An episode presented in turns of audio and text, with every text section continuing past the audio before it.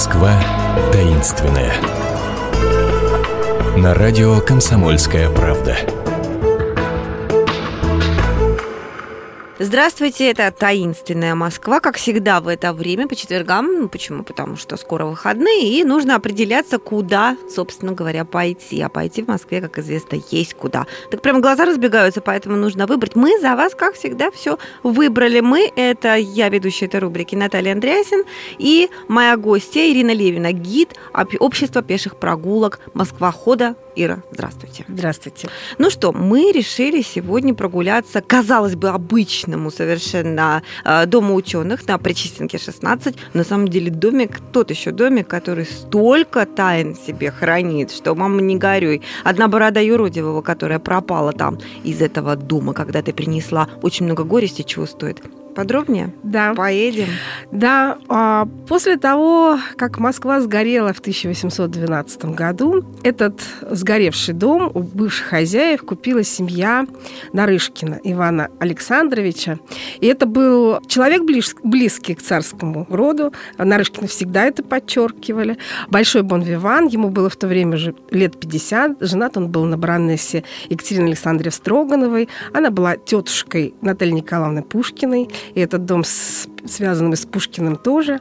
И вот он был дипломатом и э, большой любитель женщин, такой бонвиан. И современники говорили, что до старости он хорохорился и молодился, что выглядело достаточно смешно. И э, переехав э, в, в этот дом, они продолжали вести светский образ жизни. Как раз он устраивал гуляния, ходил в гости к Зинаиде Волконской знаменитой. И с этим переездом связан роковое событие в семье Ивана Александровича.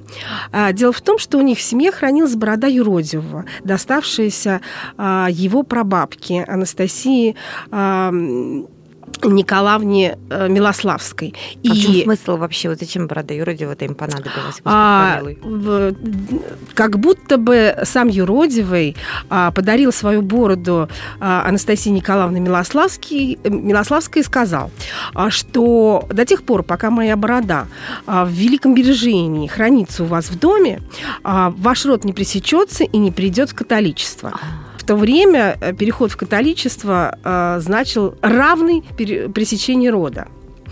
А, и вот э, борода всегда в Бережении, в шкатулке на атласной подушечке с крестом а, переезжала с Иваном Александровичем из дома в дом, а, по Европе путешествовала. И вот, э, Ничего себе. Да. То есть ее нужно было все время хранить при себе. Он при себе хранил. Как оберег так. Как оберег такой. И действительно, это уже было а, после Милославской и Ивана Ивановича Нарышкина четвертое поколение, да, которое хранило эту бороду. И вот при переезде когда они переехали, а, распаковались, а шкатулка ларец пустой. Борода исчезла в непонятном направлении. Ну, а, правда, а, современники... А рабочие, может, растащили, пока паковали со- Современники по обвинили белых, белых мышей. Потому что... Да, потому что Иван Ивана Александровича хранились еще белые мыши, он их разводил.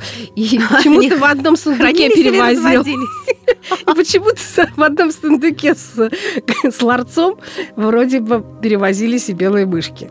А, разнообразно увлеченный человек, разносторонний, я бы Разносторонний, да. И действительно ведь а, после того, как борода-то пропала, все ужасы в семье начали происходить. Вернее, а, ужасы в семье начали происходить еще до того, до начала 20-х годов 19 века. В 1809 году на дуэли был убит их старший сын Александр. Стрелялся он с знаменитым Федором Толстым американцем. Это угу. первое. У них вообще с Екатериной Александровной было три сына и две дочери. И, и две дочери. И вот из трех сыновей один погибает, Другой счастливо женится, Григорий Иванович, а, на вдове Муханова. А у них вот как раз рождается сын Александр Иванович, Александр Григорьевич. И с ним связаны дальнейшие истории этой семьи. Уже после смерти Ивана Александровича а, разыгрывается драма в Москве. А, Александр Григорьевич, довольно молодым человеком по нашему времени, надо сказать, женился на Надежде Ивановне Кноринг. Молодой, очень богатый, 16-летний, а, дочери очень богатого барона Кноринга. Угу. А, и все говорят – современники, в том числе э, биографы Дюма, а, что вышла замуж она за старика. А разница у них была всего 9 лет. А может, по тем временам и считалось, что большая разница? Я думаю, что а, это а, Андре Муруа, который писал историю семьи Дюма, так все приукрасил. А как это мы к Дюма-то перескочили? Это мы дойдем до Дюма. Ну, в общем, а, он женился, у них родилась дочка Ольга. С Надин. А, с Надин Нарышкиной. С Надин Нарышкиной. А Надин Нарышкина а, в 45 году познакомилась с Александром Васильевичем Сухово-Кобылиным. И у нее завязался с ним роман. Конечно. А он Александр был Васильевич, Лавеласом. известный Лавелас, у него одновременно был роман с Луизой Симон де Манш, который он даже вроде как привез из Франции и поселил по соседству своей квартиры квартирой. В Брюсовом переулке? Ну, там не совсем в Брюсовом переулке. Он жил в Брюсовом, а Надин жила по Тверской чуть дальше. А, а, а Луиза Симон Диманш еще дальше. А, ну, а он между ними? А он между только ними. одной, только другой то, зайдет. Да, только одной, только другой. И Ай, Надин молодцы. это хорошо ага. знала. Да. А, говорят, что именно она име, э, имеет прямое отношение к убийству Симон де Манш. Потому что если Александра Васильевича не очень обвиняли в этом убийстве, а, то Надин-то точно обвиняли. 1850 а, год роковой для а, Луизы Симон де Манш, когда ее находят э, с перерезанным горлом. И молва пошла, что накануне Надин устраивала большой бал. И а, на этом бале присутствовал Александр Васильевич а, Сухово-Кобылин. А под окном стояла в богатой шубе Луиза Симон де Манш. И Надин, увидев свою соперницу под окном своего окна, да, своего дома, а, намеренно к окну подвела Александра Васильевича и страстно его поцеловала. После этого вызвала ревность Луиза Симон Диманш. И вроде бы как на следующий день Луиза Симон Диманш пришла к Надин, а, а там был Александр Васильевич, и началась э, какая-то перепалка, и э, Александр Васильевич вроде даже ударил Луизу Симон Диманш. Нельзя сказать ничего, но только на следующий день после э, того, как обнаружили мертвую Луизу Симон Диманш, Надин уехала во Францию. Францию. Угу. И там родила дочку от Александра Васильевича Сухово-Кобылина, Луизу. И с, с тех пор жила во Франции, но приезжала в Россию и просила даже э, развода у, Нарышкина, но развод в то время получить было очень сложно.